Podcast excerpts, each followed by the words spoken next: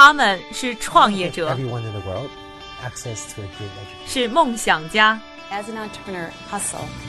是行业先锋的代言人。他们因为勤奋，通过智慧和激情，从平凡里走出不一样的人生。我是一加，这里是创业美国，带你了解美国前沿创业者成功背后的故事。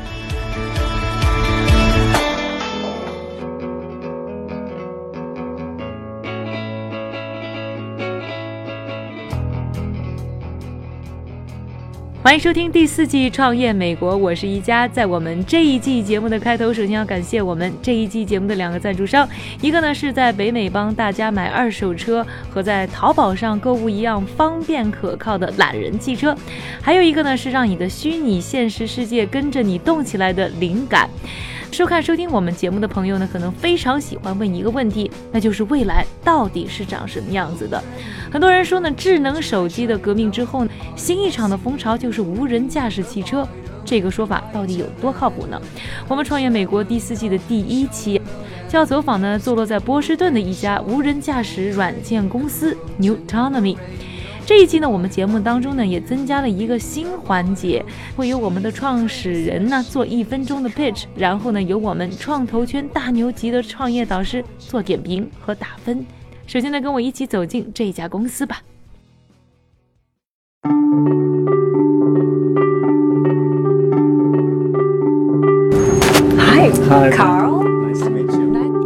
Autonomy 无人驾驶技术开发公司。诞生于麻省理工学院的实验室。二零一三年，公司正式成立，总部分设波士顿和新加坡。二零一六年，收获总融资将近两千万美元。创始人兼首席执行官 Carl Ignama，麻省理工学院机械工程博士，科学家，还是著名科幻小说家。New Autonomy 究竟是一家怎样的公司？能否获得我们创美投资人的青睐呢？创业过程当中的每一位创业者必须要完成一项任务，就是要将自己的创业规划讲述给投资人听，这就是所谓的 pitch。能否吸引投资人为创业带来生机？pitch 就是一把敲门砖。在创业美国，我们只给你一分钟，投资人听你说。So I'm Carl Yanyama. I'm the CEO and co-founder of Neutonomy. 我是 Carl Yagnama，我是 Nutonomy 的首席执行官以及创始人。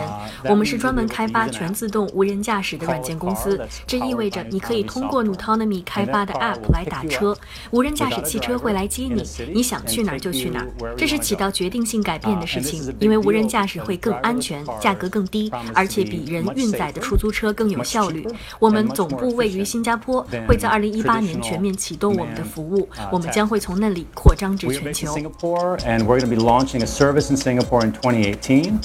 We'll be expanding globally from there. 无人驾驶技术可是当下投资的热门，那到底我们的创美投资导师会给 New Autonomy 打多少分呢？首先，请出来自于光速中国的合伙人韩岩。我给这家公司打七点五分。啊，我觉得这个这家公司非常大的一个优点就是，首先创始团队的啊经验还是比较丰富的，之间在这个行当里的积累的经验和它的这个技术壁垒。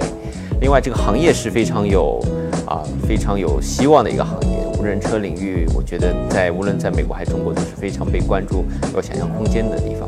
那从团队的 presentation 方面，我觉得还是有一些优化的空间。就创始人讲的还是比较平一些，没有讲出来为什么是我这样一个团队来做这件事情会比较强。啊，另外，呃，商业模式层面，我觉得讲的也略少了一些。像无人车的这样一个生意，我觉得最好的是通过技术，然后和众多的出租公司或者租车公司来合作，这样是相对轻的一个模式。我觉得团队可能在这点上忽略了，没有讲到。就总的来说，我觉得这个公司还是挺不错的一家创业企业。下面我们再听一听来自于真格基金的合伙人郑昭宇老师是如何说的。对于这个无人驾驶项目的话呢，我的打分是七分。那么从整个市场来讲的话呢，无人驾驶呢绝对是未来的方向。不管是 Google 这样的巨头，还是像呃这些主机厂商呢，都投入大量的精力在去做这方面的研发，并且呢，不管是在新加坡还是在匹兹堡的呃 Uber 都已经开始用无人驾驶呢去做这样的模式。呃，对于这个团队来讲也很豪华。那我唯独的建议是在整个商业模式的设计上来讲，那到底是出于自己去啊，在产品上，比如说在无人驾驶的这个模式识别上呢，进一步的去把它做精做透，建立门槛，还是说边做产品，同时也在去运营这样的啊呃无人驾驶的出租车，做这样比较重的商业运营？那在这两方面呢，要找到一个平衡点啊。我个人的建议是从这个团队的这个科学背景来讲的话呢，如果 focus 在产品这方面的话呢，比在啊运营模式比较重的这个的出租车的这个 app 上面呢，可能会更有优势。最后还是请出美国的著名天使投资人 David Ross，看看他对 New Autonomy 有什么样的看法。这家公司团队很棒，融资状况也相当不错。软件在产品开发中占有很重要的地位。我还想要了解的是，他们在市场层面打算如何更好的融入。所以总体来说，我会给他们打八分。呢，也就是一个星期前吧，我记得也是一个星期五早上开始看科技新闻的时候，首先就看到 Newtonomy 这个名字，他们啊。赶在 Uber 之前成为全世界第一个呢进行无人驾驶汽车出租车服务进行公众测试的公司。那么我们说到呢无人驾驶汽车啊，都会觉得呢挺神奇的，非常的酷炫。但是呢，还是有很多的朋友啊在讨论无人驾驶汽车的时候，会觉得呢它还是离我们有一些距离。那这样一个实验一下子让人觉得，哎。